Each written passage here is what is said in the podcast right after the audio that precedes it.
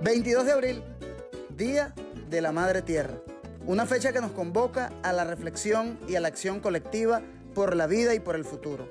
Una fecha que nos compromete a materializar el quinto objetivo histórico del Plan de la Patria, legado de nuestro comandante Hugo Chávez, contribuir con la preservación de la vida en el planeta y la salvación de la especie humana. Una fecha que nos impulsa a seguir avanzando con el liderazgo del presidente Nicolás Maduro en la construcción de una sociedad de iguales, una sociedad más justa y armónica con la naturaleza.